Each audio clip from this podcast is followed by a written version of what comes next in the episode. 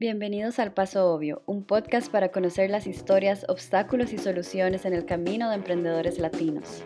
Entérate de casos de éxito, nuevas tecnologías, inversiones, consejos y mucho más contenido valioso para hacer crecer tu startup. Somos Grupo Obvio. Conocernos más ingresando a www.grupoobvio.com. Y recuerda suscribirte en nuestro canal. Las bio-startups han crecido mucho en los últimos años, pero a pesar de ser una industria muy rentable, no se le ha dado la atención que debería tener y no existe un manual del paso a paso para emprender si sos profesional en ciencias, o investigador u otros. Hoy queremos ayudarle a estas personas de la ciencia que quieren emprender y tienen cero conocimientos en negocios. Es por esto que conversamos con Atilio Deana, PhD en microbiología molecular y Head of Technology Transfer de Pereciva, el programa de desarrollo de ciencias básicas del Ministerio de Educación y Cultura y la Universidad de la República de Uruguay, la cual es la universidad más grande del país con un 80% del estudiantado. Actualmente en Uruguay hay más de 120 biostartups y Atilio nos comparte varios consejos de su trabajo y experiencia para bioemprender de la mejor manera.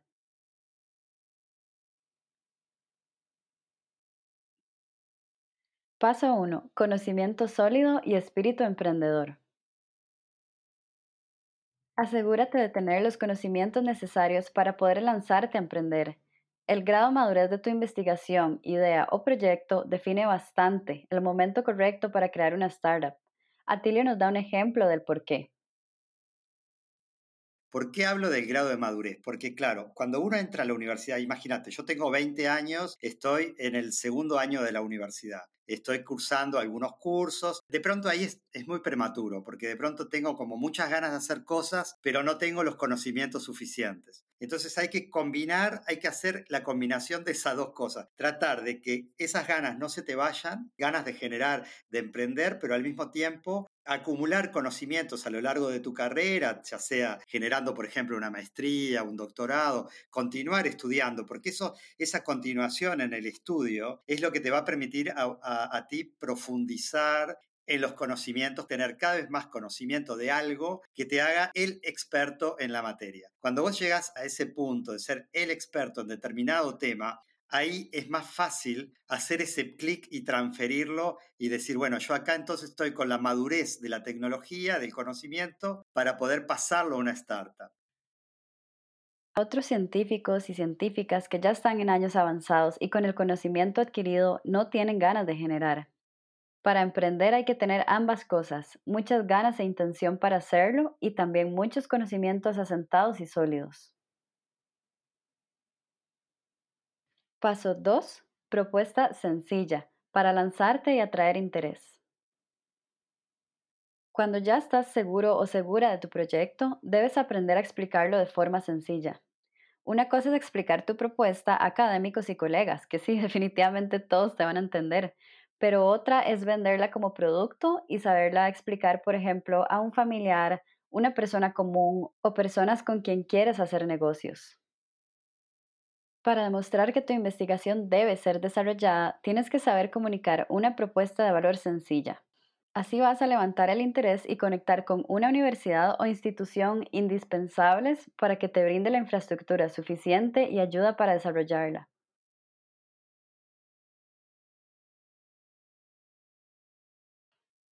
Paso 3. Asuntos legales antes que nada.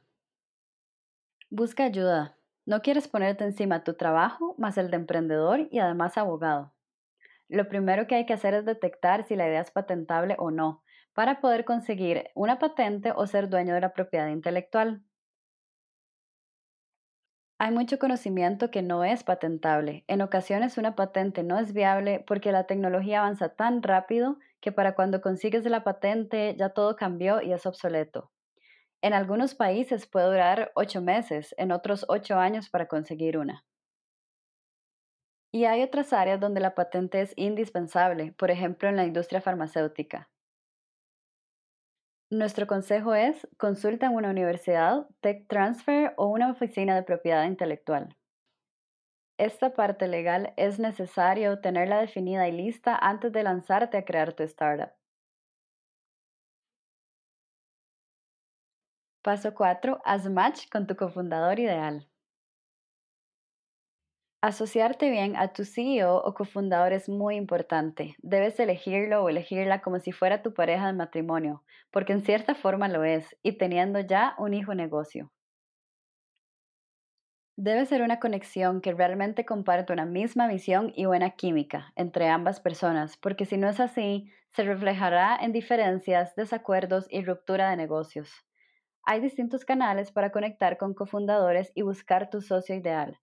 Por ejemplo, programas universitarios o de instituciones que tienen acuerdos con escuelas de negocios y economía, con profesionales que tienen ganas de asociarse y chaperones que facilitan ese vínculo entre dos profesionales de distintas áreas, pero con intereses en común. También están las plataformas digitales para conectar entre MBAs o profesionales de negocios y profesionales científicos, investigadores, técnicos, CTOs, entre otros. Estas plataformas están hechas para que puedas encontrar un cofundador que se ajuste a tus necesidades.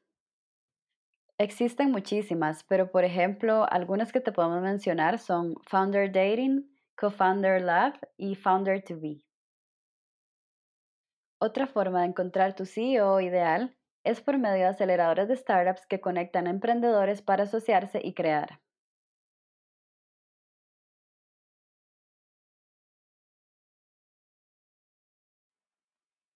Paso 5. Cada quien sabe cómo brillar en su área. Suele pasar que un emprendedor cuando tiene una buena idea cree que debería ser el CEO de su empresa, pero a menos que tengan mucha experiencia en asuntos administrativos, de recursos humanos, mercadeo y negocios, es mejor dejárselo a alguien que sí tiene el conocimiento y tiempo para esto. Si eres genial haciendo investigación, ciencia, programación, desarrollo, entre otras, Mantén tu enfoque en tu área para hacer trabajo de calidad, porque si te conviertes en CEO, ya no vas a tener tiempo para hacer lo que te gusta. Paso 6. Tú eres el artista y el CEO tu manager. Confía. Ok, ya pasaste todos los pasos anteriores, ya conseguiste tu cofundador o CEO ideal, que esto no es tarea fácil, y ahora sí vamos al último paso. La mayoría de veces pasa que tú tienes una idea de lo que quieres hacer, pero de pronto el CEO te dice que deben cambiar el rumbo y continuar por otra línea de negocio, que no es la que tú querías. Hay que tener confianza en el CEO porque es quien tiene el conocimiento del negocio, hace el análisis de este y puede determinar cuál es la mejor vía para tener éxito y cuáles definitivamente no serán rentables. Te damos un ejemplo. Imagínate que yo tengo una molécula perfecta que sirve para una enfermedad que es rara, no es una enfermedad muy común. Viene el CEO y me dice, bueno, mira, esta molécula está muy linda, perfecto, bárbaro, pero va a dar la solución a tantos miles de personas y yo la verdad que quiero un mercado de millones de personas. Entonces, búscame una molécula nueva, buscame una, una función nueva dentro de la familia de estas moléculas que sí pueda servir para patologías que afecten a millones de personas. Entonces ahí en esas cosas es donde la, interacción entre el investigador emprendedor y el emprendedor de negocios tiene que darse en forma sinérgica para buscar esa solución para nuevos problemas, que son mucho más desafiantes de lo que veníamos pensando desde el principio, ¿no? Nos abre nuevos desafíos. Aquí es donde tú debes tener humildad para confiar y tomar decisiones que le convengan más a la empresa.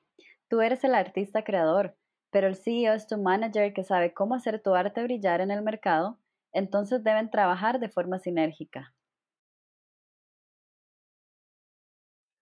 Estas son las primeras etapas para emprender y crear una bio-startup, pero antes de que te acongojes, te recordamos que para cada una de estas hay detrás oficinas e instituciones, como por ejemplo las Tech Transfer Office, oficinas de propiedad intelectual, incubadoras, aceleradoras, universidades entre otras instituciones que te dan apoyo en las distintas fases para emprender el camino de la manera más fácil y mejor. Ahora sí, ve a conquistar el mundo desde tu laboratorio. Para conocer más a fondo de este tema, escucha el episodio 3 en nuestro canal de podcast El Paso Obvio o ingresa a blog.grupoobvio.com.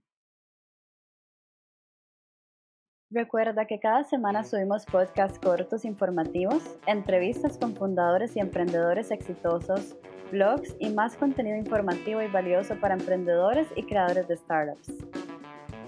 Suscríbete en nuestro canal y síguenos en Facebook y LinkedIn como Grupo Obvio.